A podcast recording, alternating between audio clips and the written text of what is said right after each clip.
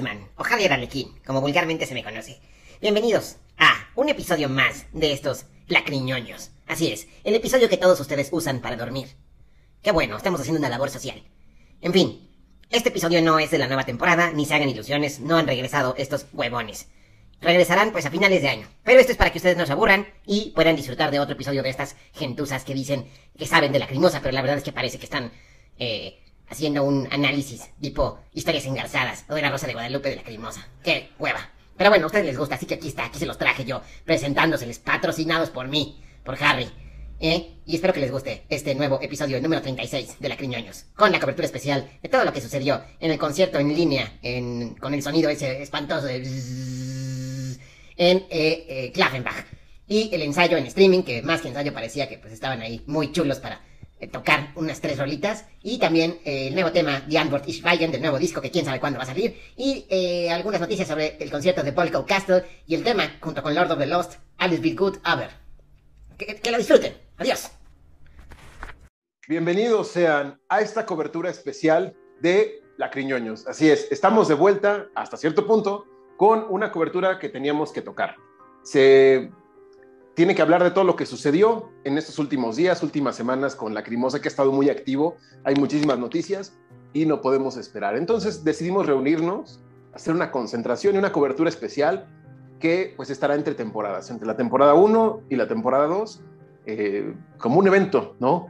Y bueno, ustedes ya me conocen, mi nombre es Gabriel Liebenden, aquí está Harry, como siempre, eh, dando su punto de vista bien interesante y, y sumamente trascendental. Y tengo el gusto de conducir este programa con los infantables Carlos von Richter. ¿Cómo estás, Carlos? Hola Gabriel, encantado de la vida, encantado de estar de vuelta aquí con ustedes. Excelente. Y obviamente también Juanan, desde Majadahonda, Madrid. ¿Cómo estás, Juanan? ¿Qué tal? Eh, pues muy bien, encantado de, de estar aquí con vosotros. Muy bien. Y bueno, pues como ya es tradición, eh, vamos a empezar este programa por el principio. ¿Con qué? Vamos a hablar de el evento que tuvo lugar hace, usted cuando esté viendo esto, serán dos semanas y media. Entonces, esto es el show, eh, digamos, Lacrimosa Pure, o en su puro estado, que fue un ensayo grabado, y posteriormente hubo un segundo evento en streaming, que fue un concierto completo en vivo, en Klaffenbach, esto en la región de Chemnitz, en Alemania, que fue parte de un festival. Eh, digamos, un, una, no un festival como cualquier festival de bandas, sino como un periodo de festivales dentro de esta región y de Lacrimosa también, porque al día siguiente tocó en otro castillo. Esto fue en, en Polonia, en el castillo Volkow, o Volkov, no sé cómo se pronuncie, y también fue un concierto, eh, pues, este sí fue un festival, ¿no? No fue un solo show de Lacrimosa, estuvo ahí, eh, pues, varias bandas de, de, del género, entre ellas Arthrosis, eh, Diary of Dreams, entre otras. Pero bueno, empecemos con este ensayo. ¿Qué les pareció? ¿Qué, qué, eh, pudieron notar? Yo tengo ahí algo, pero prefiero que ustedes comiencen. Juanan, ¿por qué no? Por favor, tú nos haces los honores. Bueno, a mí, yo tengo que decir que a mí me encantó. Y lo primero que me gustaría señalar es lo siguiente. Eh, y me voy un poco atrás en el, tiempo, ¿no? Eh, ya hablamos de la caja, ya hablamos de versiones, ¿no? Ya hablamos de lo valiente que fue Tilo al. Eh, no sé cómo decir, eh, como mostrarnos parte de su proceso creativo. Y yo esto lo, lo entiendo como un paso más o un paso, eh, eh, no a nivel de evolución, ¿no? pero sí eh, como una actividad paralela en el sentido de enseñarnos una vez más, por segunda vez yo diría, eh, pues eso, qué se cuece dentro de, lo que es lacrimosa, ¿no? de ese proceso creativo. Eh, porque, mm, bueno, con la polémica de la caja, el tema de la pandemia y demás, alguien igual un poco mal pensado, pero de manera un poco comprensible, se podría pensar que la caja, eh, digamos, se lanzó para, para ganar dinero dado que no, no, no, era momento de poder hacer concierto, ¿vale? Eso está claro que hubo mucha gente, o ha podido ver mucha gente que lo ha podido pensar. Pero mm, yo creo que esto viene a demostrar, el tema del ensayo, viene a demostrar que por alguna razón Tilo ahora está muy interesado en enseñarnos algo que hasta entonces no había enseñado. Y yo mm, estoy fascinado con, con esa nueva faceta de Lacrimosa.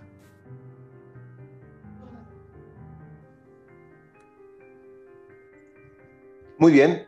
Sí, de hecho, em, es, es, una faceta muy intimista, porque tenemos ahí, o muy íntima, no intimista, perdón, muy íntima, en donde, pues, prácticamente todo se puede resumir a, ve a, JP, ¿no? ¿Cómo está, en qué estado se encuentra, ¿no? Que digo, es, es lo normal en un ensayo. Había por ahí alguien que criticaba de, es que eso no es un ensayo, porque Tilo y Anne están muy, a ver, obviamente no van a estar como JP, porque no son eh, el guitarrista, no son un músico más, sino son los líderes de la banda. Tienen que dar cierta imagen a alguien que está pagando.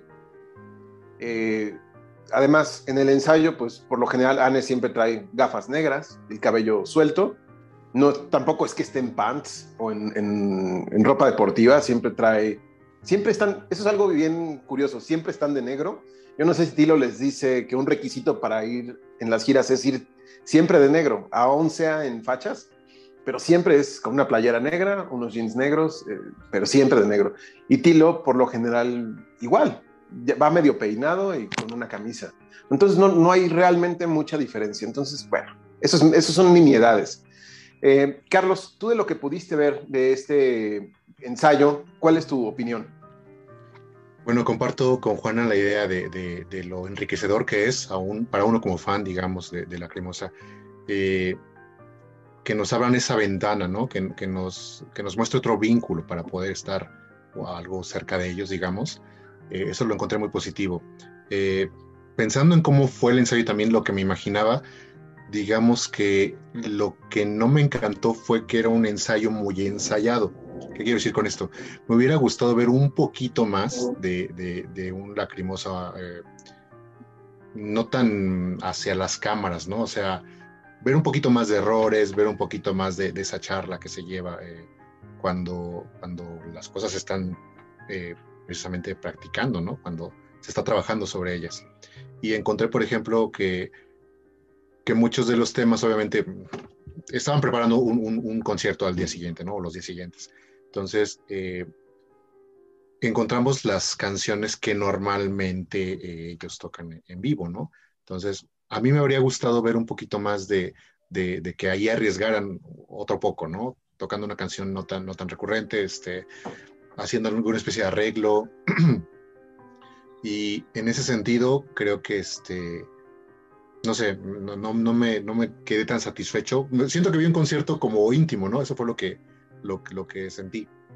Pero, y a pesar de este error que vimos, ya tal vez hablaremos a detalle este, por parte de Tilo en, en Rote Symphony, pues no sé, me habría gustado ver un poquito más de eso y que no estuviera tan preparado como, como estuvo eh, para, para esta transmisión. Pero, pero ¿no es acaso lo esperable tratándose de Tilo, que siempre con estas cosas suele ser bastante tímido?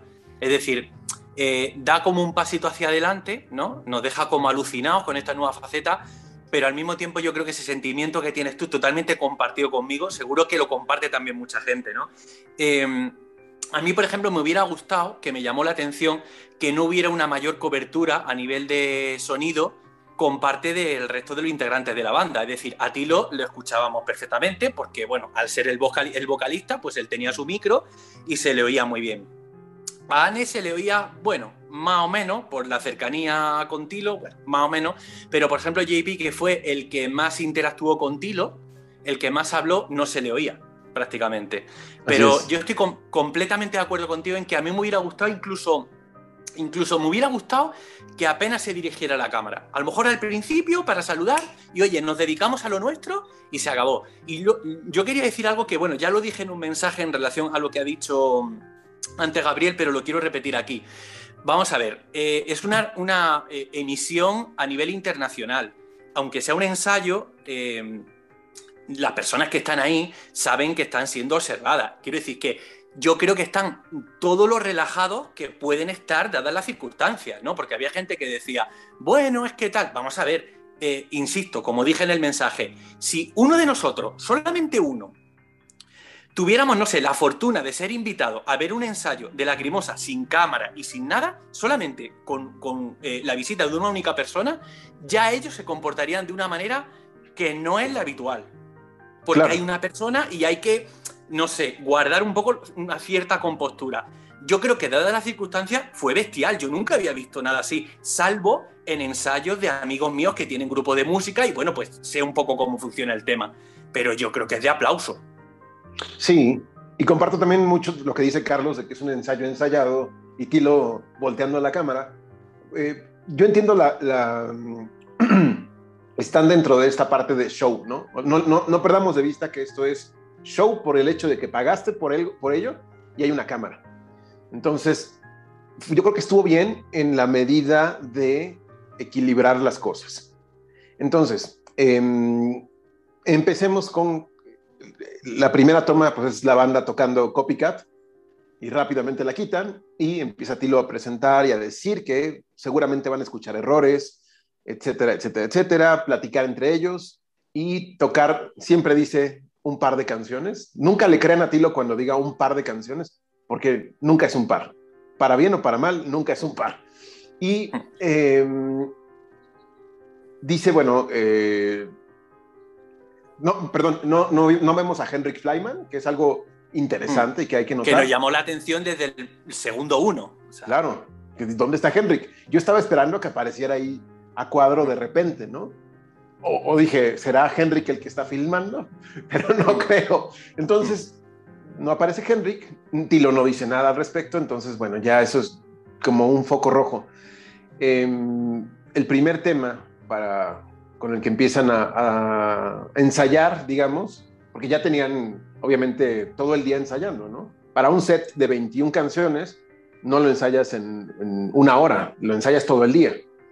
Que, ojo, no confundir con soundcheck el soundcheck tocan tres canciones y ni completas.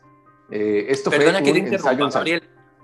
Perdona que te interrumpa. Una cosa muy importante en relación a lo que estás diciendo. Hay que tener en cuenta, lo repetimos una vez más, ya lo dijo Tilo también en eh, aquel momento, que cada uno de los músicos vive en, un país, una ciudad diferente. Es decir, que entendemos que ocasión que tienen para ensayar juntos, y, pues es, es fácil de imaginar que llevaban bastante tiempo ensayando, porque tienen la oportunidad de hacerlo después de un montón de tiempo, además y que siempre se reúnen en Hamburgo. Esa es como la ciudad clave para ensayar. Y desde el video eh, Ligiare podemos ver que están en un edificio y en la azotea luego están fumando ahí entre el break del, del ensayo. Y esta vez era un sitio distinto, era como un local que se dedica a eso, ¿no? La vez pasada yo imagino entiendo, que rentado. Yo pensé que eh, en, en, la empresa, digamos, en, la, en, en el espacio de la empresa de IC, entiendo, igual que el concierto de streaming del agosto pasado. O sea, debe ser que en ese espacio tienen una o varias mm, salas de ensayo, es lo, que pensé, y que a partir de ahí viajarían, ¿no? Claro, pero no lo sé, o sea, esto era como una sala de ensayo ajena de, sí, no, sabemos en qué ciudad fue ni en qué... En Hamburgo, sí, fue en Hamburgo. En Hamburgo, en Hamburgo. Sí, sí lo dijo. Ahora, eh, eh, World Wildlife esta empresa que hace el streaming, es una filial de Nine Lives Entertainment, que es, la empresa de AC, que antes era mm. All Access. Mm. Entonces, todo es, todo va de la mano de AC. Se volvió mm. como su, la parte de, crucial de los directos de la Crimosa, tanto en gira como en streaming. Em, en fin, empiezan tocando Chacal, que es, Tilo menciona algo muy importante que es sin Chacal no habría lacrimosa en directo. Esta canción es determinante, nunca la vamos a dejar de tocar, qué bueno, porque para mí es una joya en vivo y vimos que, la banda fluyó, ¿no? Eh, al final Tilo hizo un arreglo que me hubiera gustado, hubiera respetado el día siguiente en el concierto, que fue la manera en que termina la canción, en un modo mucho más triste, porque estamos acostumbrados que la termina de manera enérgica y en este ensayo, seguramente fue por el ensayo, la termina en un tono hacia abajo totalmente triste y dije, wow, si lo respeta, qué chido, escuchar una nueva versión de Chacal. nuevamente, ¿no? Se reinventa con el tiempo. No sé, ¿ustedes notaron algo? Eh, eh, bueno, yo quería decir que empezó diciendo que le, que le, gustaba a él personalmente empezar los ensayos con Sacal, como para calentar, ¿no? Por el tema de la atmósfera, un poco por, por dejar constancia de eso, porque me acuerdo que intercambiamos, Gabriel, tú y yo, algún mensaje que como que nos encantó ese dato, ¿no? Sí, sí, sí, que es como para meterse en el mood lacrimosa, ¿no? Exacto. completamente de acuerdo. Es una canción, como ya he mencionado, bueno, y para mí es la más importante de Lacrimosa, ¿no? Y eh, entiendo perfecto este, este detalle que mencionó Tilo, porque sí, precisamente eh, no es ni la más movida, no es ni la más este, tranquila, ni eh, deprimente, ni intimista, ni, o sea, tiene un poquito de todo, ¿no? Y sí, además de, de servir para, para meter a todo mundo en el mood, pues aparte pues es una canción que tocan todos y donde obviamente ahí podrías darte cuenta de qué instrumento ah, le falta o le sobra algo, ¿no? Entonces, en ese sentido, pues sí entiendo tanto que mm. esté para abrir este ensayo como que esté para abrir muchos conciertos, ¿no? Incluso, me atrevo a decir que la mayoría. Así es. De ahí vino Durknachten Flute, em, que al final del tema, eh, JP hizo un comentario de que, ay, qué bueno que ya. Ahora, quería añadir algo que, dijo Juana, ¿no? Que, JP interactuó mucho, pero JP única y exclusivamente habló en alemán. Entonces, mm. ahí es algo que, agradezco que Tilo hablara en inglés, porque le estaba hablando al mundo, no nada más a Alemania, pero JP, pues él va al ensayo, él no está en ese... Por eso Tilo es el frontman, ¿no? Él se encarga. Y JP es un músico contratado al final del día, aunque sea el el tercer eh, miembro, por entre comillas. Eh, él dice, yo hablo normal, él actuó natural, como en un ensayo, bien, JP lo hizo bien, natural, pero me hubiera gustado saber qué decía. Pero entendimos, ¿no? Sobreentendimos algunas cosas. Ahí hizo una, una reacción de que, ay, qué bueno que ya la terminamos de tocar y no la vamos a volver a tocar nunca, ¿no? Tilo se moría de la risa con estas eh, intervenciones de JP. Puede que sea un guiño también al, público alemán, porque muchas veces me da la impresión de que con el tema del inglés, para que lo que dice Tilo, lo que comunica Tilo y demás tenga un mayor alcance, eh, mm, pues como que el alemán a veces queda en un segundo plano, ¿no? O sea, eh, un poco entre comillas, porque cuando hace alguna comunicación vía Facebook y tal, lo hacen los dos idiomas. Pero mm, recordemos que luego, cuando eh, en ese momento simpático del autobús, ¿no? Eh, hablaba tanto en alemán como, como, en inglés, pero puede ser que sea eso, ¿no? O sea, están en Alemania y entonces, bueno, como que les sale el hablar en alemán, ¿no? Sí, sí, sí, totalmente.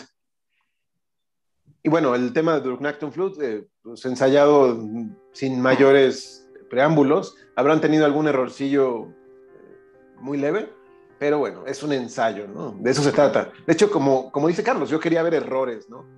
Eh, para ver cómo reaccionaban. Y, sí lo vimos, más adelante, sí lo vimos. Después viene Comet, que también dice es un tema que, JP y yo estuvimos en el estudio metidos muchísimo tiempo para poder sacarlo. Y este, también es un tema que obviamente le encanta tocar en directo, es un infaltable está yo creo que después de Chacal en sus prioridades en directo. Y eh, Comet eh, estuvo bien. Eh, no, aquí noto que no, no hizo falta, o sea, sí hizo falta Henrik, pero casi no se notó aquí, en este tema. Ya veremos después cosas que, donde sí se nota y, y se extraña muchísimo la presencia de Henrik Flyman. Solo que aquí dije, ok, em, pues escuchó bien, ¿no? A lo mejor mm. Henrik le hubiera puesto más peso al tema. Pero Carlos, tú querías comentar algo, por favor. Sí, claro. Eh, eh, una vez que me di cuenta de que Henrik no estaba en, esta salita de ensayo, pues obviamente, como dices, fue un foco rojo, ¿no? Fue eh, darnos cuenta de que algo, algo que, como fans este, conocemos, este, hacía falta, ¿no? y obviamente comienzan las preguntas, pero bueno, comienzan las canciones también y dejamos de pensar en ello, ¿no? Eh, estamos más bien analizando otras cosas, y de repente cuando llega Comet es que me doy cuenta o recuerdo que, que Henrik no estaba, ¿no? Y, y, sí me brincó mucho porque dije, eh, ¿qué sucede, no? Bueno, digamos que parte también de mi trabajo es ver cómo se cubren ausencias este, instrumentales, por así decirlo, eh, de, ciertos miembros que de repente no están o cómo reemplazarlos y demás. Entonces me puse a pensar, eh, ya lleva algunos años Tilo tocando guitarra eh, en vivo, en el estudio también, ¿no? Lo hemos visto.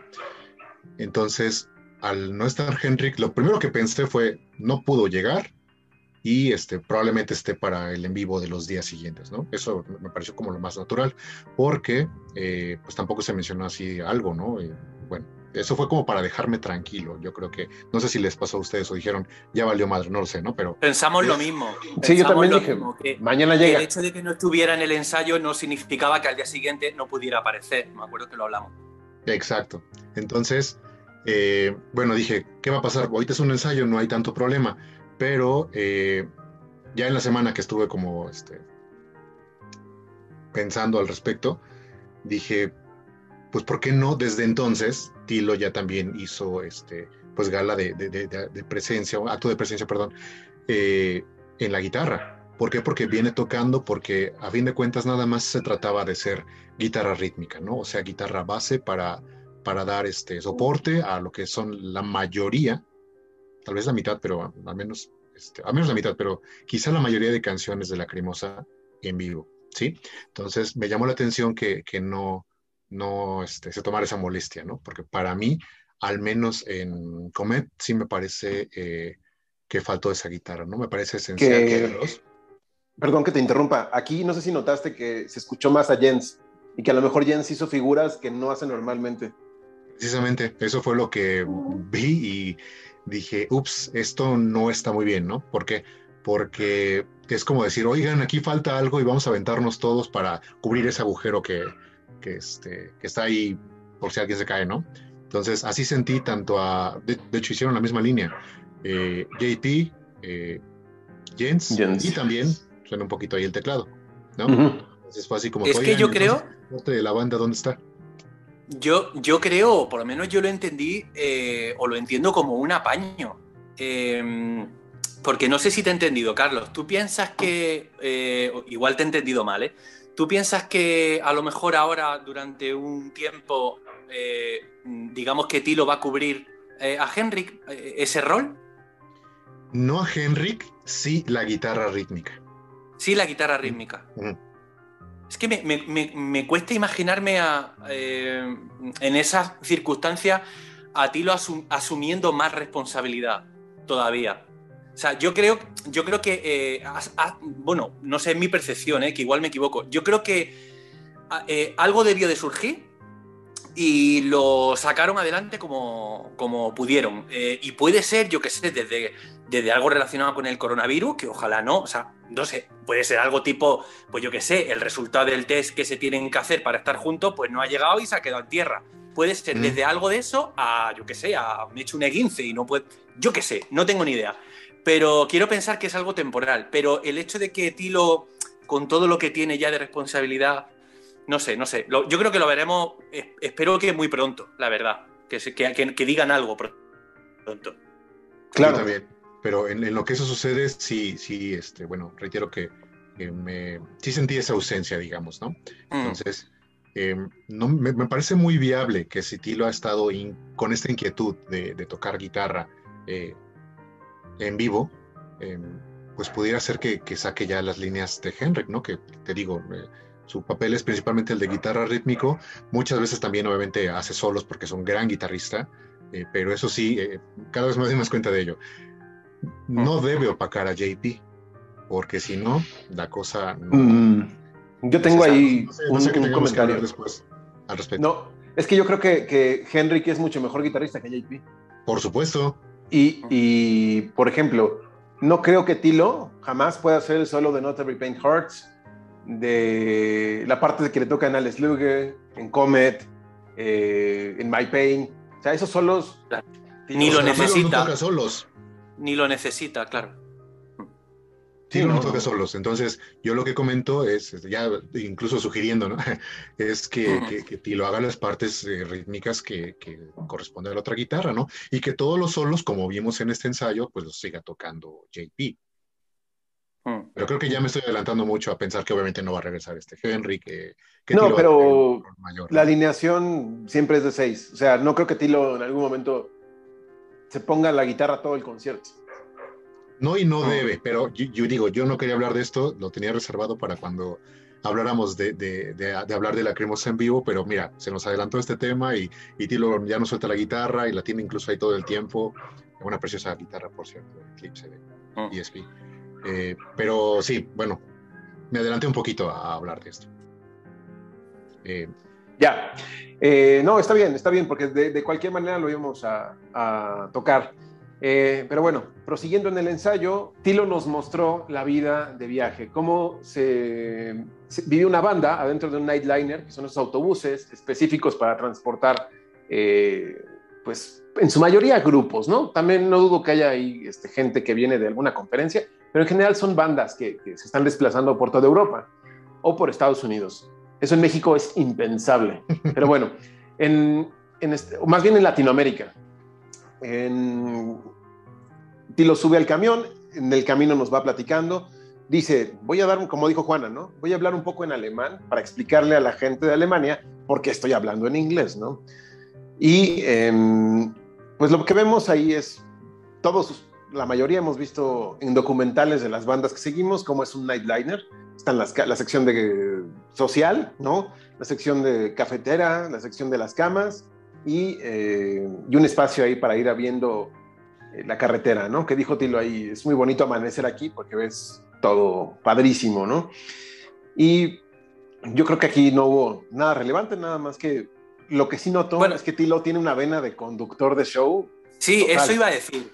Eso iba a decir. A mí me pareció un momento como muy simpático, ¿no? Y, y Tilo en plan ahí como presentador de televisión que hasta este talento tiene, ¿no? Porque, bueno, a ver, obviamente Tilo hace de maestro de ceremonia eh, muchas veces porque es el papel que le toca, está claro.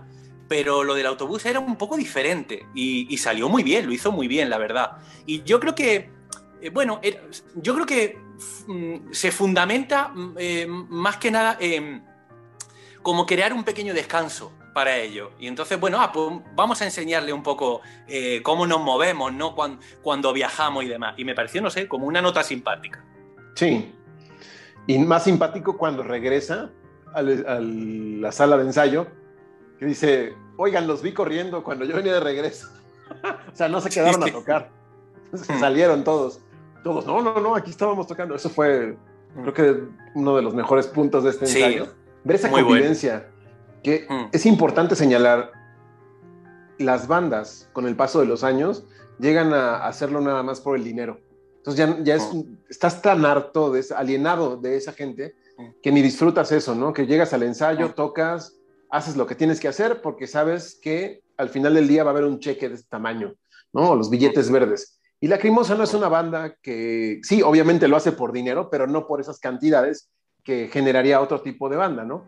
Y lo que noto aquí es esa camaradería que todavía existe, que todos se ve que están disfrutando el ensayo. Esto es, yo creo que lo, lo importante analizar. Que Anne se siente bien, Anne baila, eh, JP es el alma de, de, esos ensayos, es el que pone el desorden. Tilo le encanta que JP haga sus comentarios y sus bromas, se muerde la risa. Tienen una complicidad eh, que, que, muchos yo creo que eh, desearían tener es Julian disfruta todas las canciones de Lacrimosa y eso Siempre. a, mí, a mí me da mucha curiosidad porque eh, Julian viene de un sector de black metal, de algo más serio, de maquillaje eh, mm. más duro, y aquí en Lacrimosa está cantando Durknachten Flute feliz, mm. sonriendo todo el mm. tiempo. Al que veo que también lo disfruta, pero ya se ve más acabado, es Jens. Ya se ve como que sí, está bien, pero yo. Es como el, el zen de, de esa agrupación, ¿no? Él está ahí al fondo, sí, yo vengo a tocar. Y.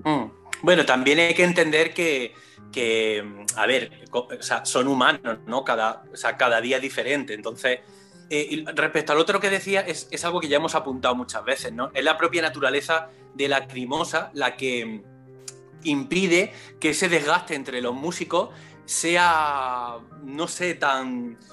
Eh, no sé, exista simplemente. Iba a decir sea más evidente, no, más evidente no, exista, porque igual Tilo, eh, al, ser mm, el tipo de banda que es, pues eh, si detecta que hay un, no sé, cierto desgaste en uno de los miembros, pues no le renueva, mm, se cambia de músico y ya está. Lo que supondría un verdadero problema en una banda tradicional, ¿no? Donde, bueno, sabemos que luego pues se termina separando muchas veces, ¿no? Cuántas bandas hay que tienen un montón de alineaciones, ¿no? Y, como que te vuelven loco.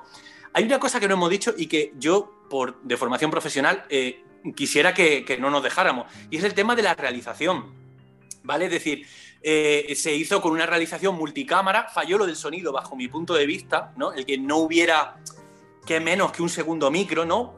Aunque fuera un micro que rotara entre el resto de los miembros. Pero a nivel de cámara hay que. Claro, algo, un algo, ¿no? Eh, porque es un ensayo y porque entre ellos iban a hablar, estaba claro, ¿no? Pero a nivel de cámara estuvo muy bien cubierto, con varias cámaras fijas, eh, una o varias cámaras cogiendo diferentes recursos. O sea que en ese sentido fue algo como muy digno y muy agradable de ver. Sí, de acuerdo. De acuerdo también.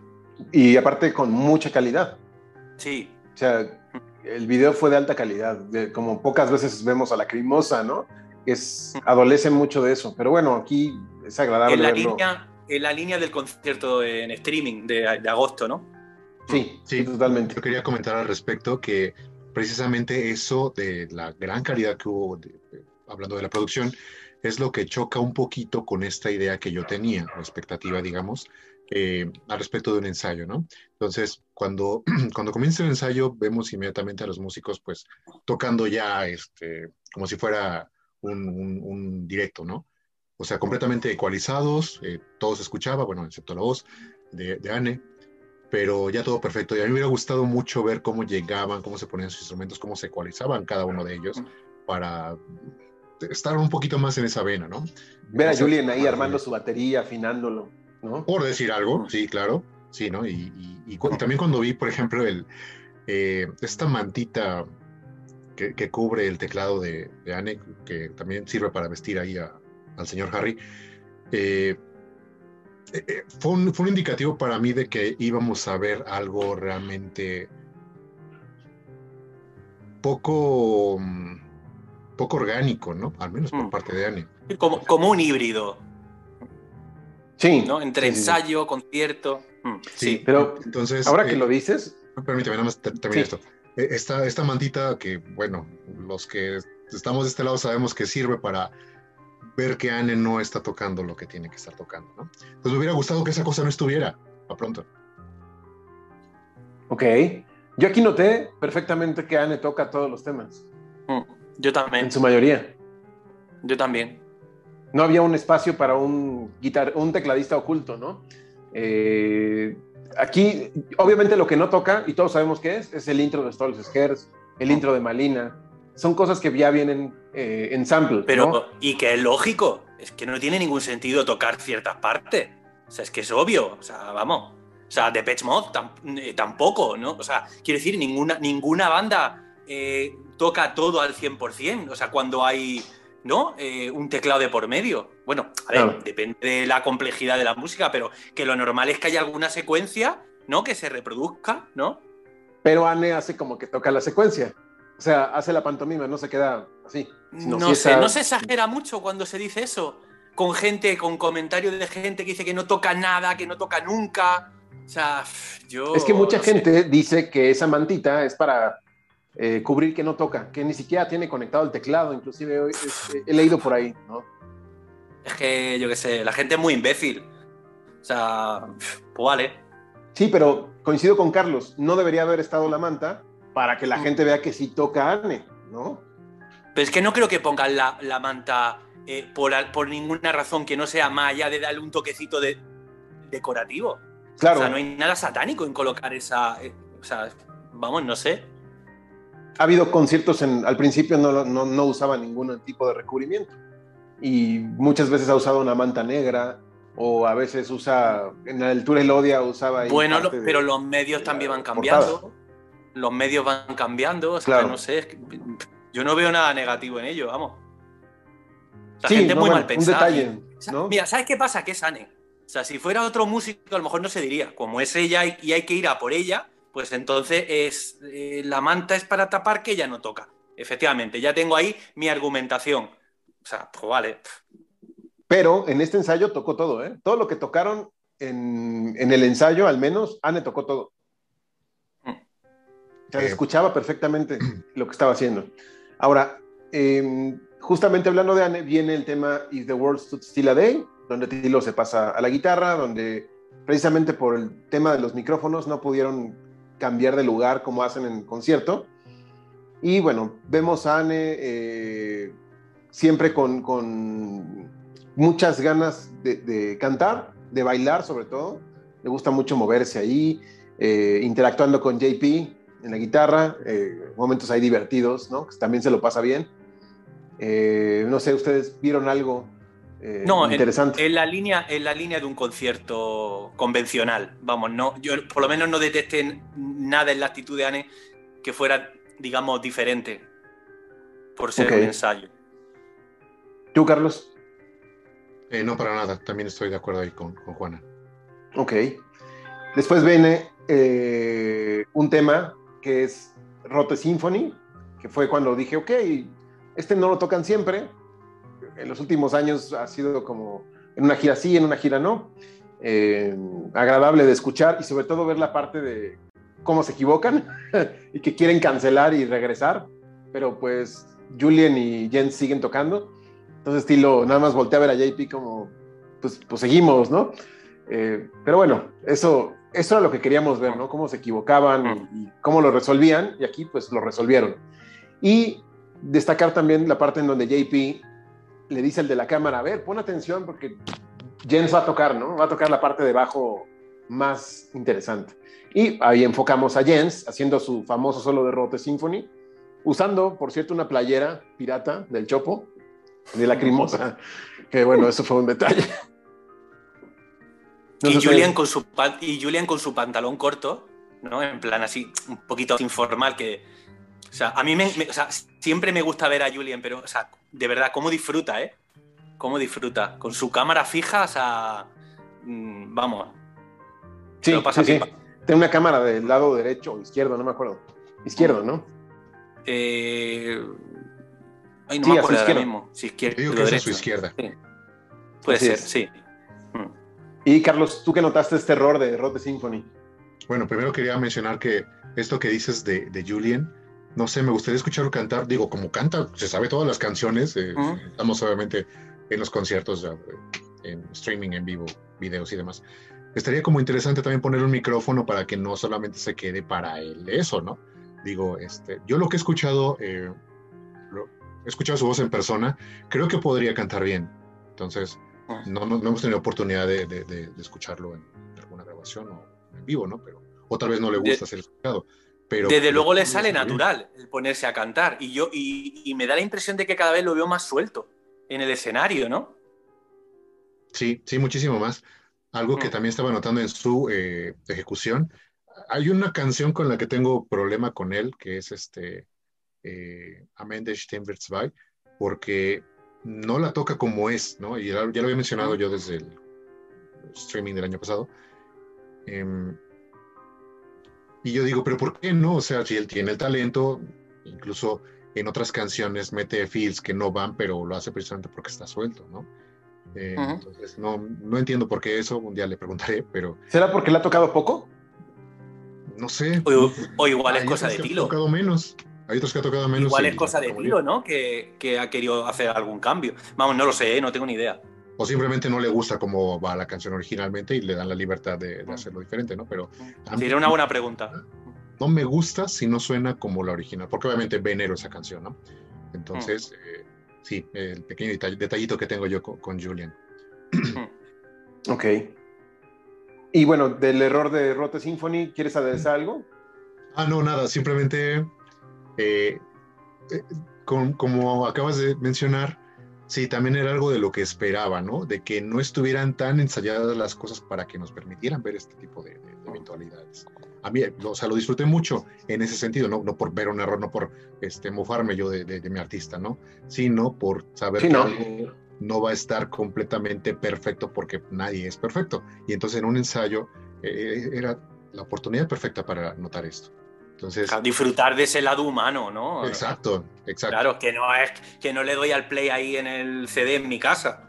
Ah, claro, claro. Exacto, exacto. Mm. Entonces, este, pues al menos sucedió una vez. Digo, yo no esperaba que sucediera en Chacal, no esperaba que sucediera en las que siempre toca, obviamente, pero eh, pues al menos se asomó ese pequeño errorcito que la verdad me supo bastante bien.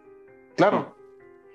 Después, Tilo no se quita la guitarra y no es de pensar que va a tocar otro tema donde Tilo comúnmente toca la guitarra y no.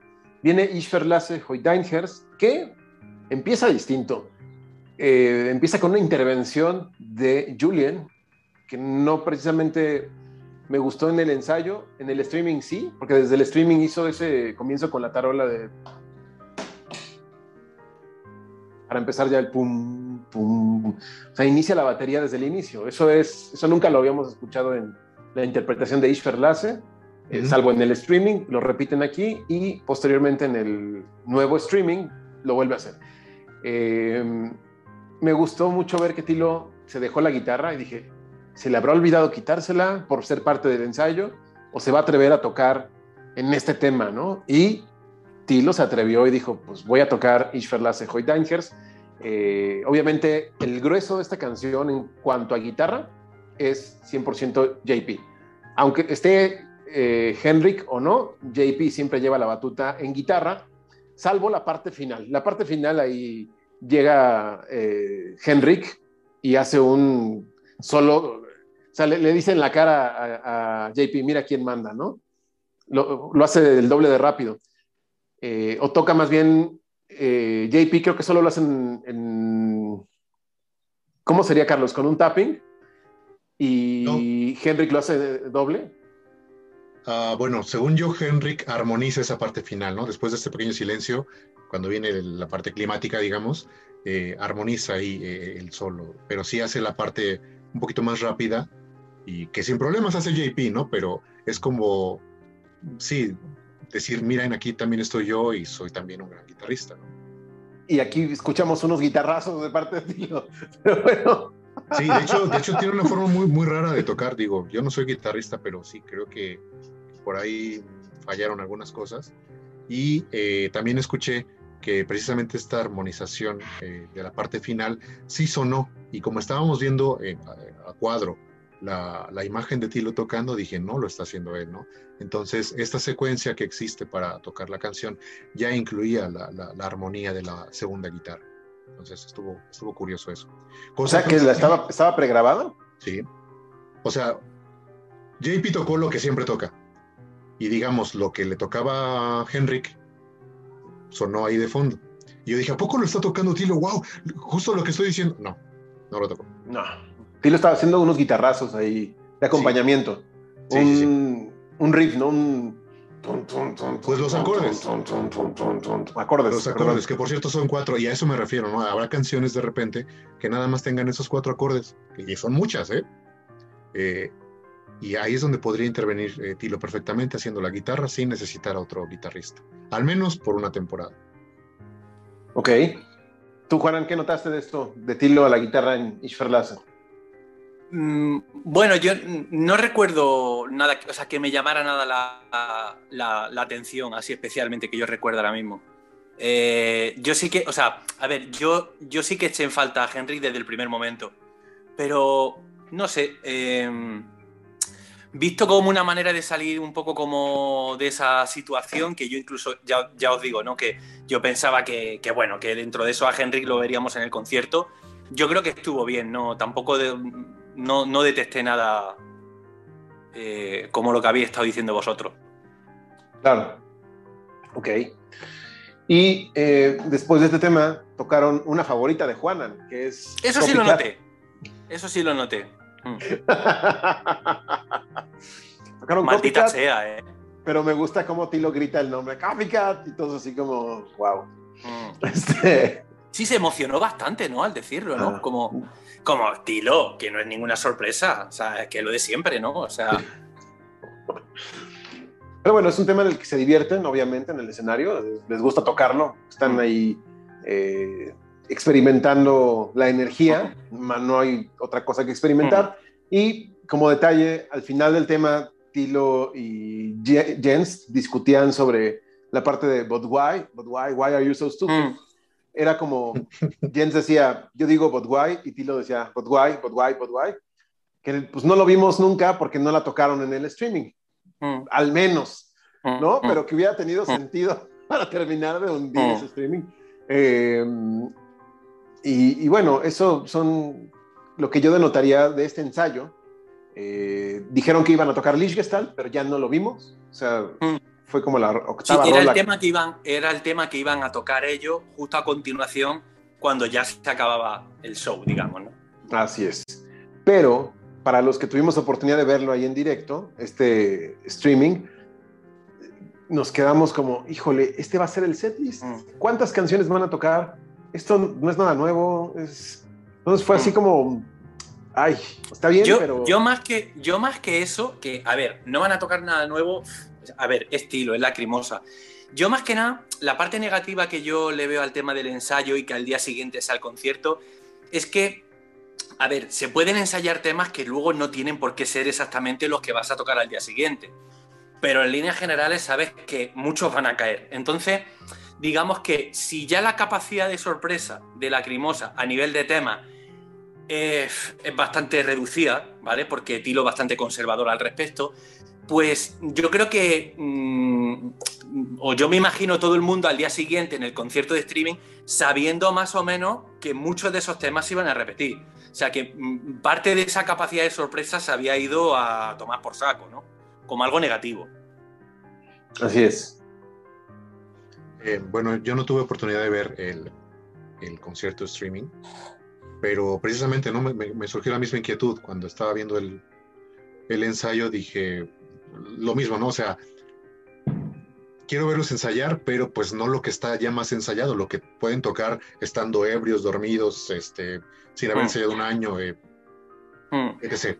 Entonces cuando caí en cuenta de que aparte estaban ensayando para el día siguiente, los días siguientes, dije, mm, no habrá nada nuevo entonces, eh, porque hubiera sido muy, muy, muy, muy cool haberlo visto en, este ensayo precisamente, Ya sea para montar algo nuevo, en este caso, si un tema nuevo, eh, del próximo nuevo disco, eh, o para tocar algo que, como menciona Juan, que tal vez nunca se atrevieron a tocar o mm. un extracto de algo, no sé, algo, algo, algo. Claro, un algo, sí, sí, sí.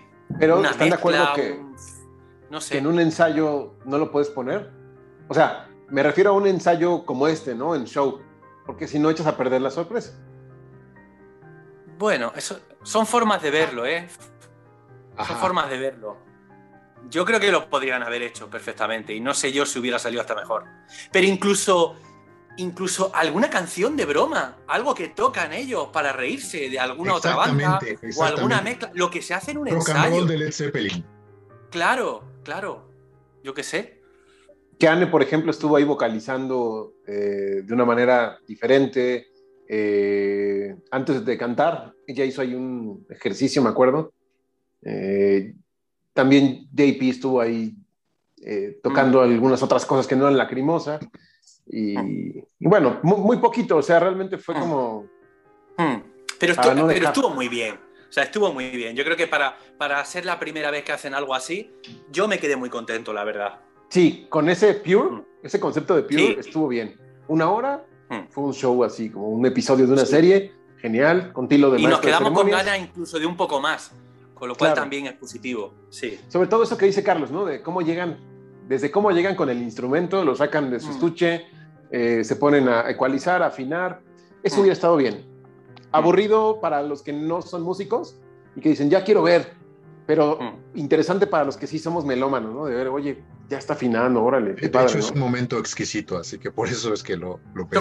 Cuando, cuando saquen a la venta el DVD con el concierto en streaming de agosto, eh, podrían meter algo así, si es que lo, lo, grabaron, claro, obviamente. Pero ahí, por ejemplo, en un contexto como ese, sí que sería alucinante verlo. ¿no? El cómo llegan, ¿no?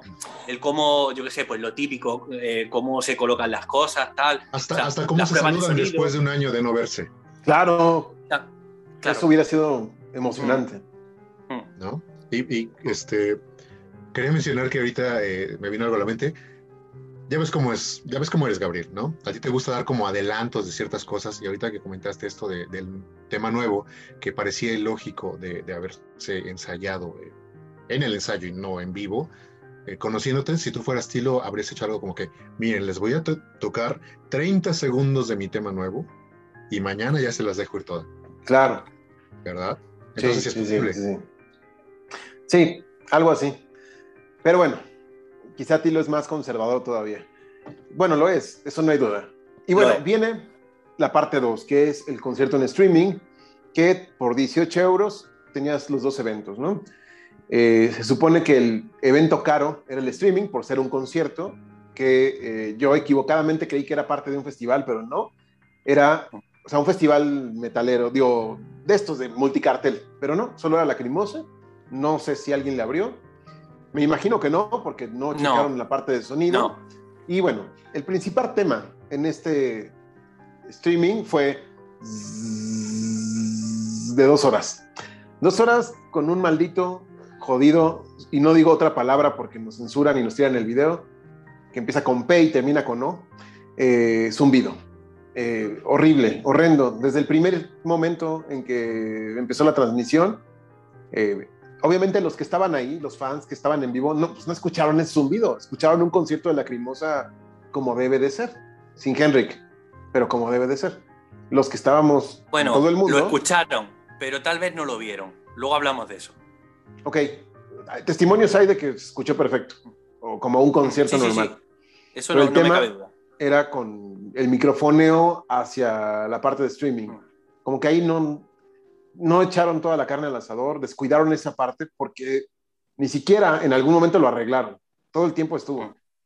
Entonces, ese fue, digamos, el gran problema y el gran detalle de este show que prometía mucho. Hay que, hay que hablar claramente. O sea, fue un desastre. O sea, todo el apartado técnico, tanto de imagen como de sonido, fue un desastre. Yo desde aquí, desde este mm, especial de la Griñoños, quiero rendirle un homenaje a ese hombre anticlimático, corpulento, que se paseaba sin saber moverse y sin saber estar por el escenario, cámara en mano, haciendo planos que a mí me da la impresión de que, o sea, eh, no sé, o sea, muy mal, muy mal. O sea, para estar en un escenario que, además, por cierto, el público era muy reducido, lo que significa que en, circunstancias como esa te da más juego eh, hacer una realización como más osada, ¿no? Como más audaz y tener al cámara fuera, no tan presente. Entonces tenemos a un hombre corpulento, grande, nada discreto, que no sabía moverse entre los músicos, que estaba todo el rato en el centro, al lado de Tilo, que casi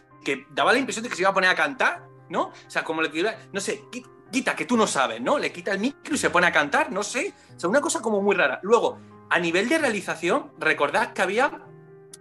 Eh, a ver, los reencuadres, los reencuadres en una realización son habituales. Es decir, alguien te, alguien te está diciendo, oye, hazme ahora un plano de detalle de, mm, de la guitarra, ¿no? Eh, a razón de que hay un solo, por ejemplo, ¿no? Entonces, a lo mejor puedes pillar algún rastro de un reencuadre, pero es que había reencuadres constantes, que eran súper chapuceros.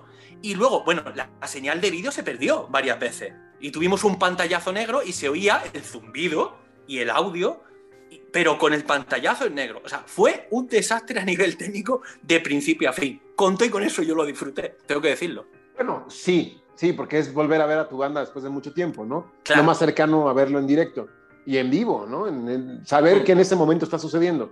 Pero sí, sobre todo la parte que dices del apartado visual, de repente cuando había un solo importante o que venía, no sé, el solo de batería de Comet donde Tilo se agacha y hace esto con la batería, enfoca a Nane. Es así como, mm, a ver, sí, estúpido, esa parte tienes que enfocar a Tilo y esta parte tienes que enfocar el solo. No había coordinación de nada. No, no, no. Y el mm. tipo que mencionas, o sea, mínimo vas vestido de negro para parecer ahí uniforme, ¿no? Mm. Aquí resaltas. Porque aparte el tipo, pues, pues es muy rollizo, ¿no? Y con una camisa cuadros. Anticlimático, a mí me cortaba el rollo todo el tiempo que viéndole a él, porque tenía mucha presencia. Y cuando, cuando tú estás grabando en un escenario, tienes que, aunque esto parezca, parezca paradójico, tienes que tratar de pasar un poco desapercibido. O sea, no eres la estrella, no eres uno del grupo. Y el hombre era como que se veía claramente que no sabía moverse. No, y este yo creo que ni, ni le interesaba ser la estrella, no le interesaba nada. Nada, lo contrataron estaba haciendo lo suyo malamente y ya está. Sí, sí. Hmm. Sí, muy, mal. Y, en cuanto a setlist, eh, iniciaron con Alain Susbait, que es algo que dije, órale, nunca habían iniciado con este tema. Fue algo para mí interesante y escuchar la parte que aquí sí vimos a Anne a bordo de ayudar al sonido, porque ahí acordémonos que en Alain Susbait eh, los arpegios los hace Henrik. Y aquí no hubo arpegios, hubo una secuencia de teclado que nunca habíamos escuchado en Alliance Byte al inicio. Entonces, eso, pues dije, órale, están cubriendo la, ausencia de, Henrik. En fin, eh, Alliance Byte sucedió como siempre la tocan. Obviamente, ya omitamos que había un zumbido, porque lo había. No hay nada que hacer, siempre estuvo y el idiota este de la cámara. Pero bueno, como dice Juan, lo disfrutamos a pesar de eso, sí. Tocaron a Line Byte y inmediatamente Durknachtum Flute, lo que nos anunciaba que iba a ser como un set list de muchísimos éxitos, de muchísimo dinamismo, de temas conservadores, nada arriesgados, de singles, ¿no? Dije, bueno, pues esta es la conveniencia. Le cantaron las mañanitas en alemán a Tilo Wolf, el feliz cumpleaños, como dirían en, en España. Eh, las mañanitas creo que solo es en México. Este, y Tilo pues estaba casi al borde del llanto, no se podía aguantar, incluso los ojos los traía vidriosos por el detalle de que pues era su cumpleaños y de aparte el sentimiento de volver a ver a la gente después de tantos años, porque recordemos que su último concierto fue en 2019. El streaming Claro.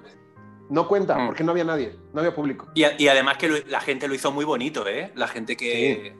Con lo de las letras y demás, sí, sí, sí. Le hicieron un detalle bastante interesante, ponerle un letrero ahí, felicidades, no Mm. sé qué más le, le pusieron. Mm. Hicieron varias cosas y todo muy bonito. o sea. Sí, Mm. sí, sí, sí. Y Tilo, bueno, lo, yo creo que esa mezcla de emociones se percibió, el Mm. regresar al escenario y ver a su gente, saber que lo estaban viendo en todo el mundo y aparte que era su cumpleaños, yo creo que eso es Mm. La mejor sensación del mundo, ¿no? Lástima del maldito detalle técnico. Después, Durknachtum Flute tocan Malina. Dije, oye, dos ecos seguidas, qué bien, ¿no? Y Malina, pues es un tema que durante mucho tiempo fue muy eh, tocado. Y aquí, bueno, lo vimos desde el streaming que- y tenía tiempo que no lo veíamos antes del streaming. Lo cual dije, ven, bien, Malina. Y de ahí, Apart. O sea, tres directos de ellos. Y yo estaba así de, uno más. Mm. Un Pero no. sacrificio. Pero no. Eh, aparte, con una Anne que me, me- me pone nervioso ver que ella cante aparte porque le cuesta trabajo al final llegar a esos agudos. Y creo que esta vez Anne lo hizo bien a pesar del sonido. Dije, oye, Anne estaba como fluyendo bien, interactuando mucho con el público.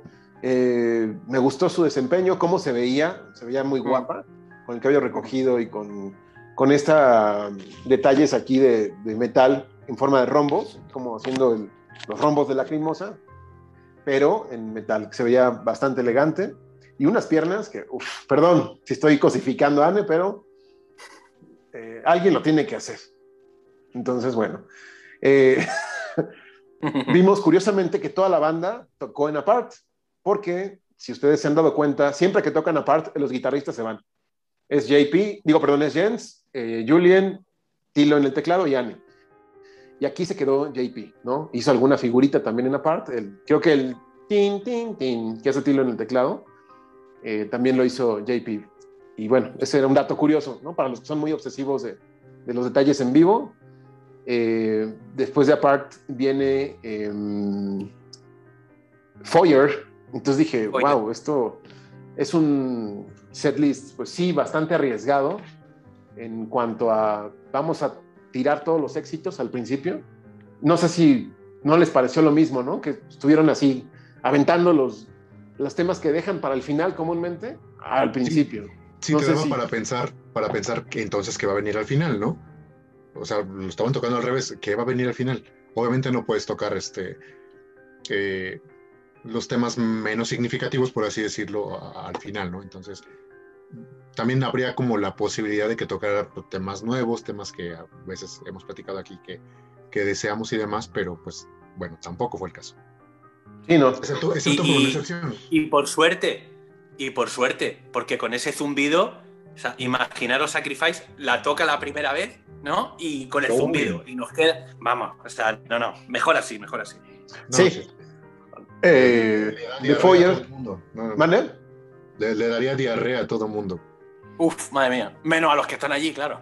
Sí, no, los que están ahí, los alemanes, pues, qué suerte tienen.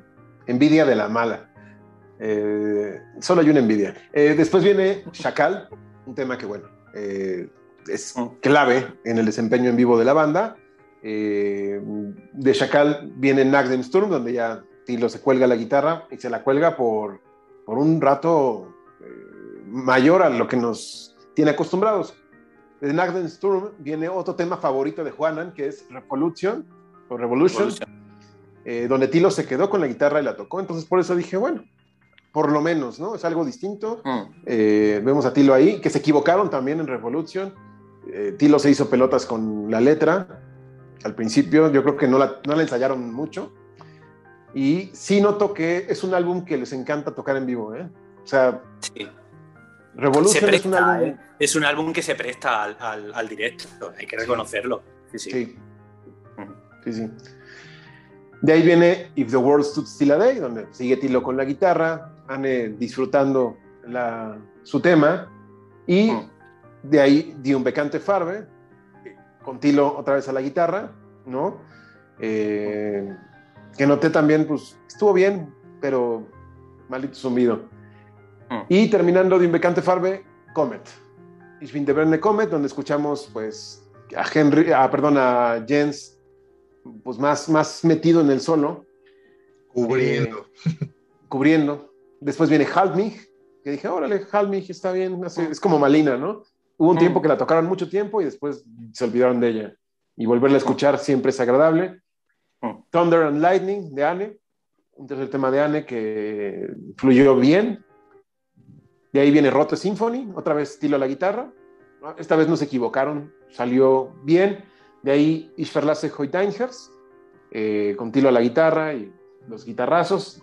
Y finalizaron el primer eh, cuadro con Onedich y Sales Nish. Se fueron tantito y regresan para mostrarnos una sorpresa, que es el nuevo tema Die Antwort ist Schweigen, que por desgracia el zumbido y yo que lo estaba transmitiendo, eh, perdón, pero sí se lo tuve que transmitir a unas personas que no pudieron comprar el show. Eh, estábamos emocionados y se cayó la transmisión por nuestro internet y no lo pude ver completo y ya estaba yo de malas, ¿no? Por el zumbido. Dije, "Uh, malita sea un tema nuevo y me lo pierdo. Ya después lo escuché. Ahorita hablaremos más a fondo de este tema. Eh, viene Lichgestalt, Gestal. se esperaba. Eh, Der Morgen danach, que era un tema que no pueden dejar de tocar tampoco. Eh, y yo dije, ya, Der Morgen danach y viene Copycat, seguramente. Y no, Amén de zwei. Dije, wow, ok. Y finalizan con Stolzes Herz. Dije, bueno, perfecto. Finalizaron como en su concierto del 2010, eh, digo, del 2000, de aniversario, de los 10 años de la Crimosa. Esos fueron los dos temas con los que finalizaron, Amende y Herz. Y eso lo podemos ver en el Live History. Entonces fue como un guiño a ese DVD, ¿no? Y la verdad es que está bien. Solo, como Carlos, a mí me... Yo no tanto la batería de Amende, sino la secuencia de las guitarras del final, que repiten una parte de... Es como un comeback de la, can- de la canción. Sí. Termina Reprise. la letra y empiezan... Eso dije, ay, ¿por qué no lo conservan? Se escucha muy bien.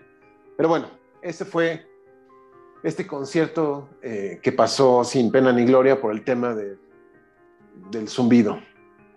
Hmm. Algo que quieran aderezar sobre el setlist, porque ya yo aquí parece monólogo. Yo creo que Eh. podemos hablar de- del tema nuevo. eh, que hay que decir que mm, antes de presentarlo, Tilo dijo que, o sea, ya anunció algo que yo he dicho muchas veces, tenía yo la intuición de que el álbum salía este año. Entonces lo primero que hizo fue anunciar que sí, que efectivamente el nuevo álbum, el decimocuarto, sale ya por fin este año y ya anunció el tema, ¿no? Porque, entre, entre otras cosas, y esto lo hemos hablado entre nosotros, eh, sí, disfrutamos el concierto y demás, no, o sea, obviamente no como el de agosto, ¿no? Como el del año pasado, pero el- bajo mi punto de vista, eh, ese molesto zumbido a mí no me permite poder valorar un poco el desempeño de Lacrimosa en cada uno de los temas. Yo, o sea, o sea, lo digo sinceramente, yo tengo una idea un poco vaga de, de desempeño en cada uno de ellos porque el zumbido era muy desagradable. Bueno, hay otra cosa que no hemos dicho y es que el volumen de los instrumentos también iba variando. O sea, ocurrían cosas como muy bizarras. Muy feas. Bueno, y- y una cosa que no he dicho, porque a mí es que me apetece dar caña con este tema. A mí me, resultó muy gracioso que nos llegara un correo electrónico eh, con una disculpa, ¿no? De la plataforma donde le echaba la bola a los técnicos locales del concierto que habían tenido una serie de problemas con el sonido y demás. Mentira, con el sonido y con la imagen, ¿vale? Pero que no habían sido capaces de, em, digamos que, de resolverlo eh, mm, durante el desarrollo del concierto. Pero me hace gracia como han intentado como blindar a, la Lacrimosa, ¿vale? Como que no es culpa de la banda, obviamente no es culpa de la banda, ¿vale? Eh, me creo que no sea tema del streaming, me lo puedo creer, pero, pero bueno, eh, que quede aquí constancia de ese correo electrónico que a mí me parece como muy gracioso, ¿no? Con esa disculpa, pero insisto, ese zumbido eh, creo que a nadie nos permite poder hablar demasiado de los temas. Sí, no, nada más, como les digo, repasar el setlist y eh, pues mencionar que al día siguiente hubo otro concierto que no se transmitió en vivo, sino que ya era un parte de un festival con otras bandas, que fue en el Castillo Volkow en Polonia, y por, por, eso tenían un nightliner, ¿no? Porque iban a transportarse de Hamburgo a Chemnitz y de Chemnitz a eh, Volkow. Y pues Creo que no hay mucho material, solo hay un video de 45 minutos en YouTube con los primeros 10 temas, algo así, que ahí empezaron con Amén de Steven Beers Se me hizo rarísimo que empezaran con ese tema. Mm. Anticlimático, podría decir. Sí, sí, sí. Pero ahí tenemos una grabación en inglés donde Tilo da la noticia del nuevo álbum, que eso es lo importante. Pudimos escuchar The Antwort ist Schweigen. La respuesta es el silencio, es el nombre del tema, confirmado ya por Tilo en, el, en mm. este show y hay un videoclip en mm. YouTube que se escucha muy bien, mm. bien para los estándares en vivo de este tema nuevo que Tilo anuncia. Sí, podían aprender los, los técnicos, los técnicos del concierto eh, en Alemania, ¿no? Que se lleven a ese chico que, grabó, con, su, móvil o con lo que fuera, que se escucha bastante bien. O sea, tremendo. Así es. Eh, chicos, ¿ya pudieron escuchar eh, The Antwort is Schweigen? Sí, una, una cosa, Gabriel, eh, eh, aunque, no, aunque no tengamos conocimiento del, del setlist completo, bueno, yo te mandé un enlace con el setlist completo de, Polonia. iba a decir que en la línea, en una línea muy similar a lo, a lo del día anterior en Alemania, en Klaffenbach, pero ahora no sé por qué yo esta tarde he ido a consultarlo y en la misma página y me salía como el setlist de los, de los primeros 45 minutos. Pero bueno, en cualquier caso, el setlist de, del concierto de Polonia es muy similar al del día anterior en, en Klaffenbach. Pero con copycat. Sí. Y, pero es menor, o sea, tocaron menos canciones, tocaron como 14, 15 canciones. ¿Solamente? Sí. O sea, en el otro creo que fueron 22. 21. 21. más el intro. O sea, aquí se esperaba que tocaran 15 porque era parte de un festival. Y en un festival tienes el tiempo limitado, ¿no? Pero ellos creo que, cerraban el, ellos creo que cerraban la jornada, ¿eh? eh sí. Por eso me ha sorprendido ahora. Mm, eh, digamos que en circunstancias normales de no pandemia, tú puedes terminar a las 3 de la mañana con un DJ, ¿no? Mm. Pero aquí creo que por eso no puedes terminar. Sí, igual sí. Igual sí. Pero bueno, el, tono, o sea, eh, porque yo cuando vi el, el setlist completo, no, eh, o sea, tampoco me fijé demasiado en el número de canciones, pero el tono es exactamente el mismo. O sea, es, otro, es como una especie de side rise en directo, ¿vale? O sea, con los grandes hits, es algo así. Sí. Pero bueno, con el aderezo de este nuevo tema, mm. eh, que vale mencionar que es un tema muy intimista, como hace mucho no teníamos, y que no, que yo no hubiera esperado que eligieran eso para tocar en vivo, ¿no? Eh, lo cual agradezco de sobremanera porque se extraña tener esa complicidad de Tilo Yane. Los demás músicos no, no, no aparecen en ese tema, es solamente Anne en el teclado y Tilo en la voz. Eh, este tema me recuerda mucho a cosas como la propia Das Schweigen, que comparten parte del nombre, pero sobre todo a Stumme Borte, a un poco también a y eh, Y ¿Tu favorita cómo se llama? Y un Becante Farbe también. Becante Farbe. Eh, tienen como es, tiene ese estilo de, de, de ir un poquito también de house, sobre todo en la parte final, donde Tilo ya se desgañita. Es uno de los temas en donde Tilo lo he escuchado eh, gritar más, pero desde, obviamente desde la pasión, sin guitarra, sin batería. O sea, nada más con el piano. Y eso también es de agradecer. O sea, a mí me interesa mucho este tema y me hace mucho, eh, me hace pensar mucho en la línea del disco. Ya tenemos mm. Chat Anderson y tenemos estos dos temas que son los únicos que hemos podido escuchar con antelación de este álbum y nos quedan por descubrir ocho temas, ¿no? Tampoco es algo que sí me gustan los adelantos, a diferencia de Juanan. Eh, yo creo que si fuera por ti, Juanan, ya querrías escuchar todo, pero yo prefiero escuchar uno y lo demás que sea una sorpresa que yo pueda descubrir solo con mis audífonos. Eh, en fin, ya son dos adelantos, ha pasado mucho tiempo, se entiende, ¿no? Y pues no queda más que esperar cómo va a ser este nuevo disco. Le tengo mucha, mucha esperanza en que esté, tenga mucho material de, de, ¿cómo decirlo? Desde esta pandemia, ¿sí? Que no se trate de la pandemia, obviamente, pero sí de lo que sintió Tilo en esta desolación, de ya lo tenía todo preparado para que 2020 fuera el año de la crimosa y no fue el año de nadie, ¿no? Entonces, seguramente vamos a encontrar mucho de eso en este disco, o quizá no. No sé qué opinan ustedes. Eh, creo que estoy más del lado de, de Juanan al respecto de que este tipo de sorpresas sí las prefiero eh, reservármelas, digamos, hasta escuchar el, álbum, ¿no? Excepto en el caso de que fuera el remoto caso, valga la redundancia, de que estos dos temas, eh, In Schatten der Sonne y eh, The Antwort ist Schweigen, pertenecieran a un single, ¿no? Como es claro. costumbre.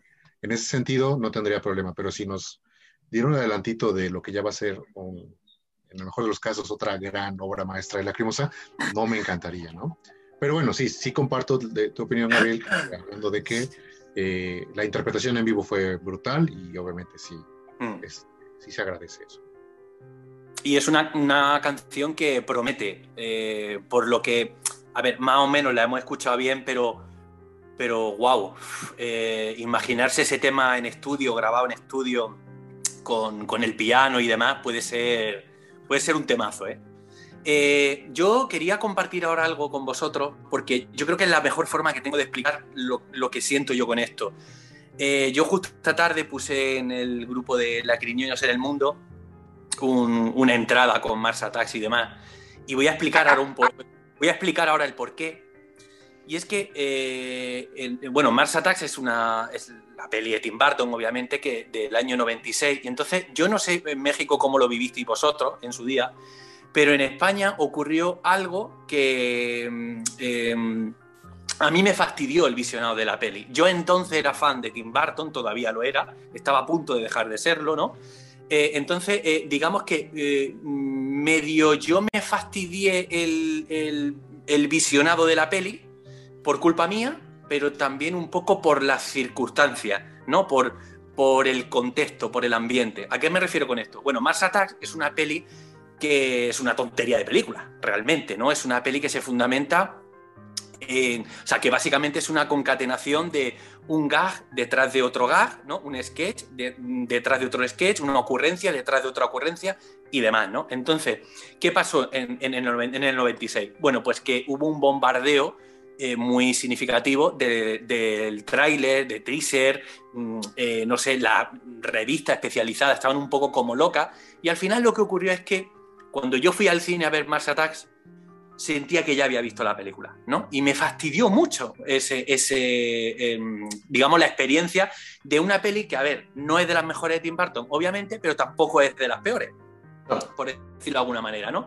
Y entonces a partir de ese momento me prometí no volver a leer nada eh, de, cine, eh, ni ver trailers, ni nada, para no volver a fastidiarme eh, nada que me, que me, importara, ¿no? Y lo he ido cumpliendo. Y entonces cuando...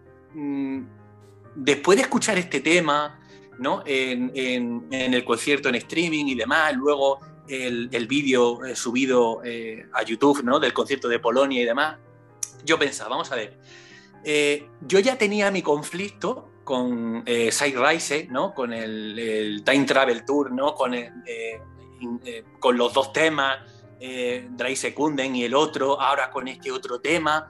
Y llevo días como preguntándome, mm, ¿qué voy a sentir cuando escuche este álbum? Porque siento como que esa dosificación igual nos fastidia la experiencia de sentarnos a, no sé, a, gozar este álbum en su primera escucha. y estoy un poco como preocupado por esa, por esa, mm, por esa circunstancia. Teniendo en cuenta que, por otro lado, tampoco sé hasta qué punto.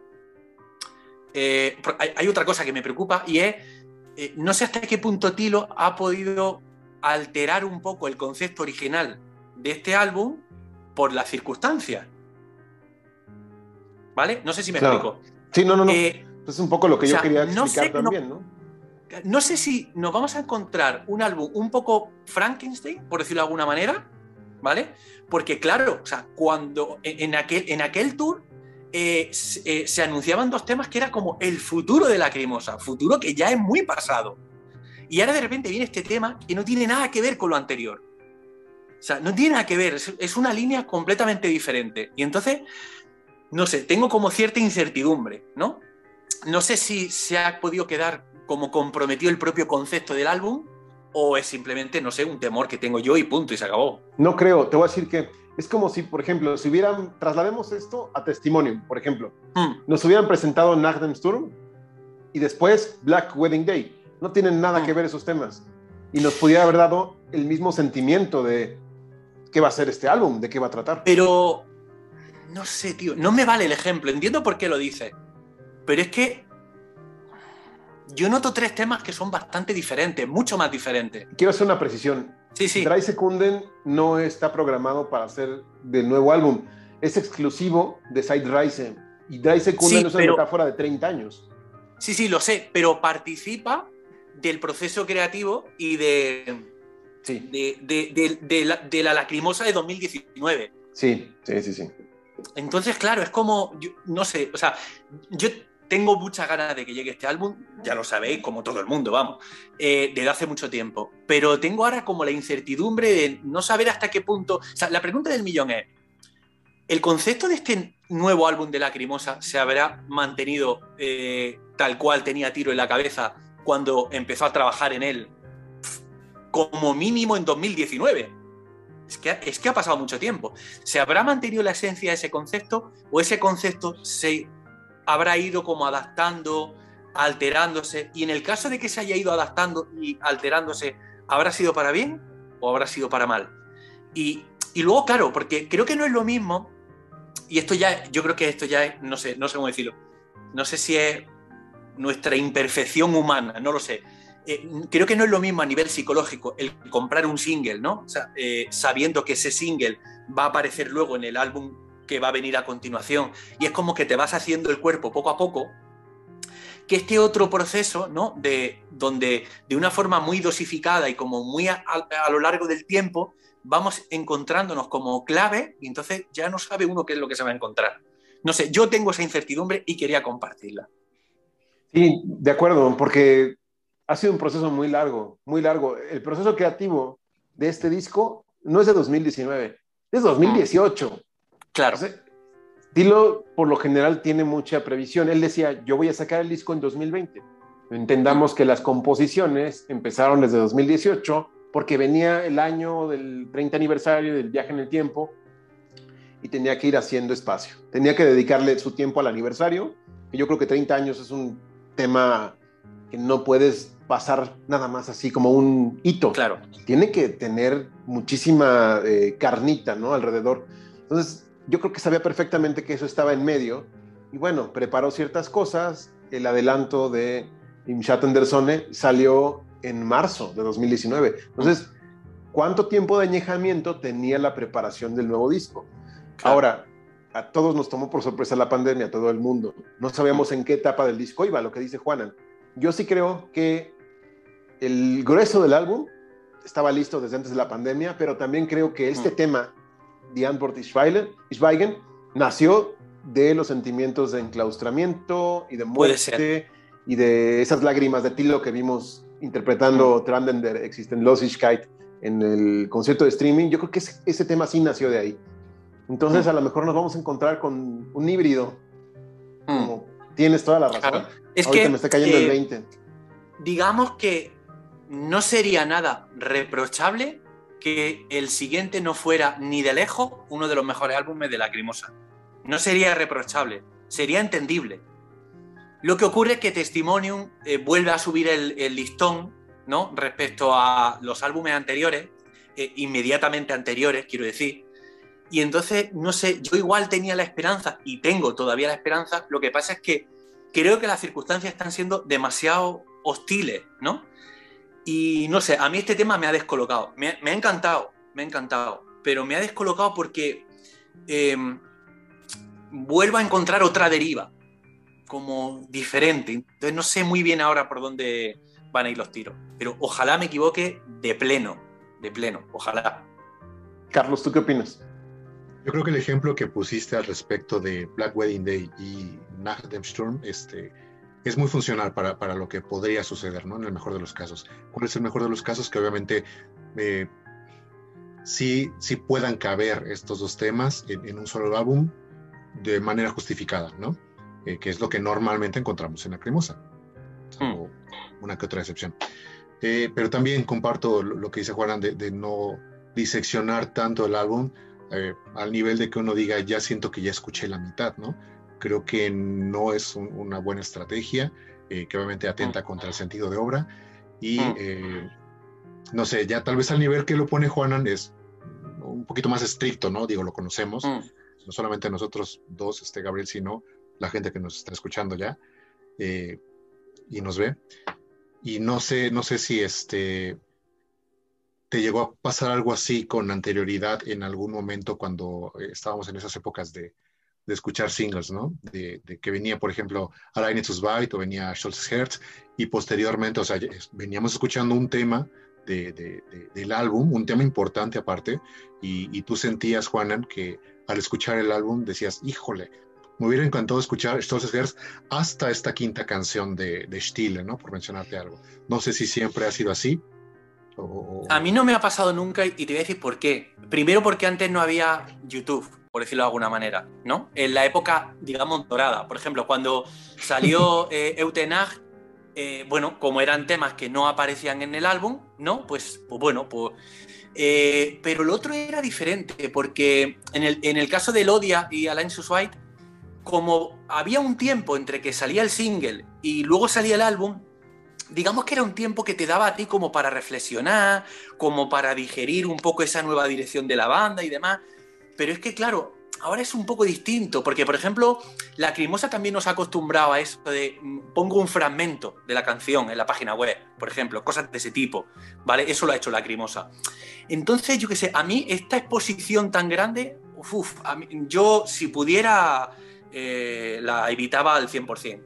O sea, yo preferiría sentarme y escuchar, em, no sé, la obra de principio a fin.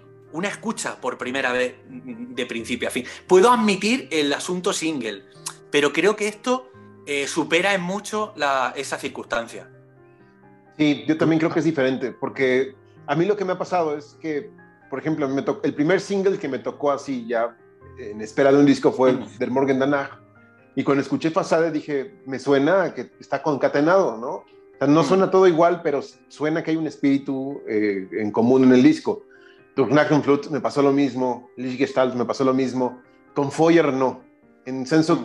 fue distinto porque ya había un preview general de todo el disco en el sitio de Lacrimosa. Entonces pudimos mm. escuchar pequeños fragmentos de todo eh, que facilitaron la escucha y ahí se acabó la parte de la era de los singles.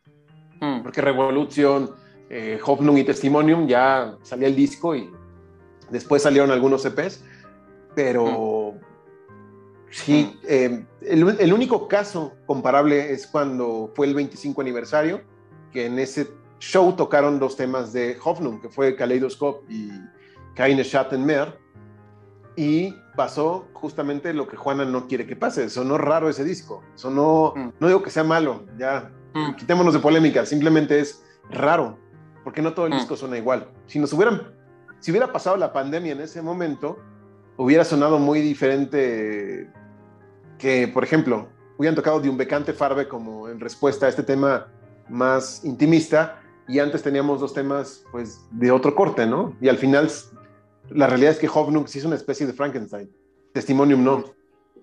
Y a lo mejor va a suceder algo similar a Hoffnung. Testimonium, desde luego, coincidimos en que tiene más unidad. Sí, totalmente. es, algo más, más compacto, sí, sí. Claro, yo Así ya es. os digo, ojalá, ojalá me equivoque. Lo que pasa, bueno, tampoco le reprocharía nada a Tilo, ¿eh? Porque hay, eh, o sea, es que hay que, mm, hay que ponerse en, en su zapato, ¿eh? O sea, imaginaros, menuda situación. Trata tú de darle unidad a una obra que comienza a lo mejor en, no sé, X mes de 2018, ¿vale? Y lo lanzas en 2021 con el contexto de una pandemia de por medio, ¿vale? Y luego, insisto, las dificultades adicionales añadidas de la propia naturaleza de la Lacrimosa, ¿no? Con cada músico viviendo no en una ciudad diferente, sino en un país diferente. O sea, quiero decir que, que Tilo lo tiene difícil siempre de entrada. Pero, no sé, tengo como, como ese temor igual porque, bueno, pues, pues Lacrimosa nos tiene mal acostumbrados, ¿no? Mucha, eh, eh, una calidad musical eh, alucinante y entonces, bueno, pues después de Testimonium, pues tengo esperanza en que sigan por ahí los tiros, ¿no? O sea, en que la calidad sea eh, elevada. Sí, sí, sí, totalmente. Ahora, tenemos también otro tipo de eh, acercamiento a la Lacrimosa, algo que la Lacrimosa raramente había hecho, que es involucrarse en proyectos ajenos. Se involucra Tilo o se involucra Anne, pero la Lacrimosa como tal, el nombre de la Lacrimosa, es raro o nunca había pasado. Eh, como bien saben, Lord of the Lost lanzó un álbum llamado Judas, que es una bestialidad de álbum, se los digo. Lo he estado escuchando últimamente y es un álbum largo, muy interesante, muy bueno. Tiene unas canciones flipantes, diría Juanan. Y lanzó un set, una caja, donde viene el disco, viene otra remix. Doble, además, Ajá. muy ambicioso. Muy ambicioso. Y además viene un, digamos, tomó uno de los singles o uno de los temas, que se llama Viva Vendetta, y llamó a 32 artistas, ¿sí? Para que les dio la pista, sin letra, hagan su versión. Y Lacrimosa fue uno de estos artistas. Tomaron la música de Viva Vendetta, Tilo compuso la letra y tenemos ahí eh, pues una interpretación de Lacrimosa de Viva Vendetta, pero se llama hasta el nombre, ¿no? Lord of the Lost les dijo, quiten, cámbienle el nombre, hagan, háganla su canción, solo les regalo la música, ustedes hagan lo que quieran con eso. Y nos regala Alex Bird Good, a ver, tres puntos. Eh, tuve, la he escuchado dos veces, es un tema que no está tan fácil de conseguir, no está en YouTube. Eh, gracias a cierta persona que, que, me la facilitó, no voy a quemarlo, pero eh, a mí, digo, suena lacrimosa más eh, Unterwelt, Revolution, mm. Foyer, o sea, está bien. Un, lacri pero... un, lacrimosa más lúdico, ¿no? Como más relajado. O sea, sí. firma como lacrimosa, pero se permite el, el, hacer algo más lúdico, ¿no? Ese tipo de lacrimosa. Así es. Así es, totalmente. Eh, no sé, este, ¿tú lo escuchaste, Juana? Sí, sí, yo lo he escuchado varias veces y a mí me ha gustado, me ha gustado bastante. Eh, y lo que quería destacar es que, que, me parece precioso este tipo de colaboraciones, ¿no? Eh, además, después de, después de Cover Up, ¿no? Y cómo, cómo Lord of, the Lost se habían portado tan bien, ¿no? Tan, con estas aportaciones tan tremendas, pues me, me parece súper chulo que ahora eh, Lacrimosa responda de esa manera, ¿no? A mí me ha encantado, me ha gustado mucho el tema, la verdad. Sí, está bien, o sea, para mí está bien. De hecho, a mí me, me trolearon haciéndome pensar que eran fragmentos del nuevo disco, porque me lo mm. presentaron por separado. Y dije, mm. ah, ok, esto va a ser el nuevo disco, qué interesante, pero no, eran fragmentos del mismo tema. Y está bien, o sea, yo nada más diría, está bien, mm. me gustó. Eh, Carlos, ¿tú has podido escucharlo? No, no he tenido oportunidad. Ok, pues te vas a llevar una sorpresa, yo creo que agradable, bien, eh, pero no creo que tenga que ver con el nuevo disco, ¿eh? O sea, me refiero a la parte eh, en esencia. No, yo creo que se aleja bastante y está bien cuidada la distancia. Mm. Espero. No porque sea malo, sino porque mm. yo tengo esperanzas más grandes para que la crimosa me sorprenda. Pero bueno, ese es mi punto de vista. Mm.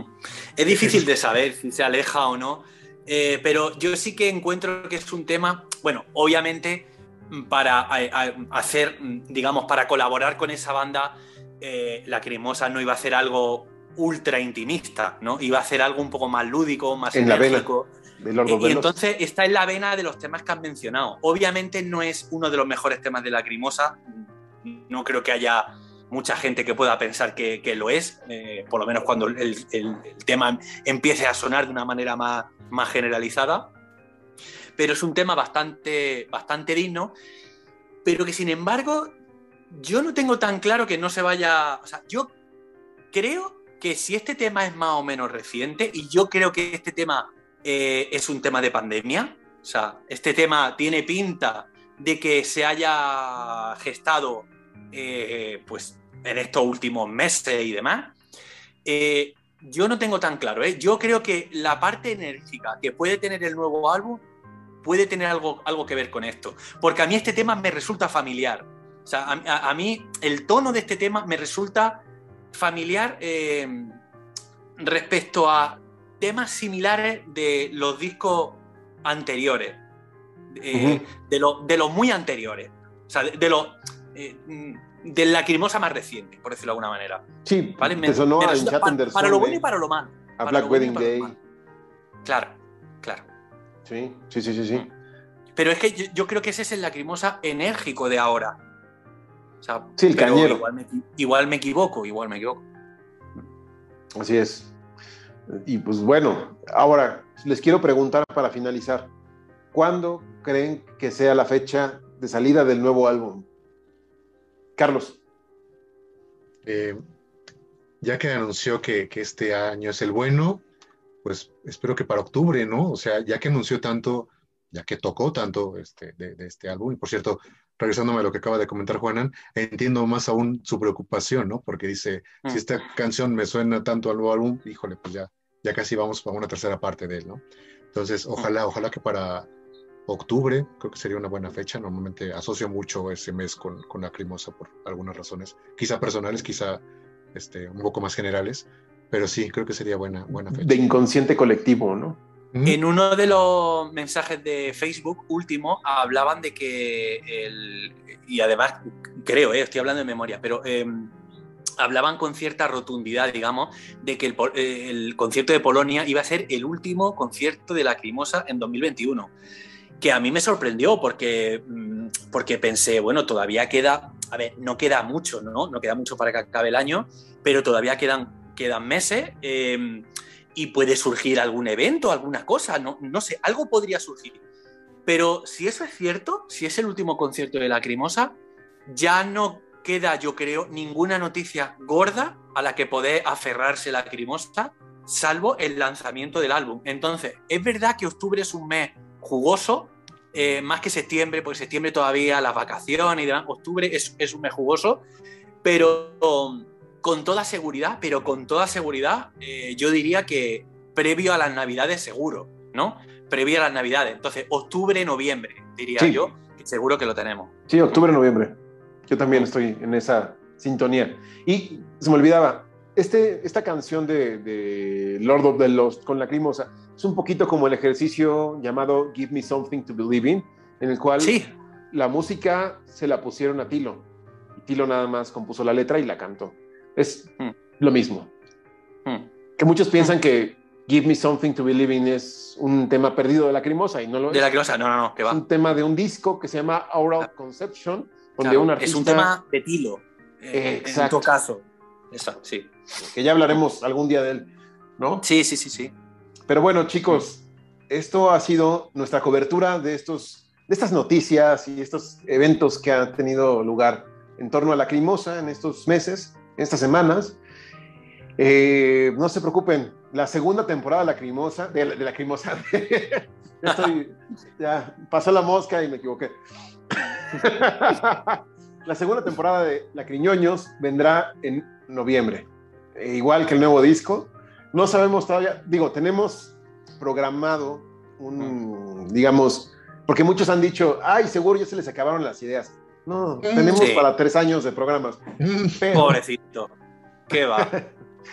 no deja de crecer. Sí, y un saludo a todos los que se duermen, que usan para dormir estos programas. Este, les mandamos un cordial saludo y a sus madres. Bueno, pues saludo a mí mismo, saludo a mí mismo, que alguna vez me he puesto alguno, te lo juro. Sí, sí, sí, sí.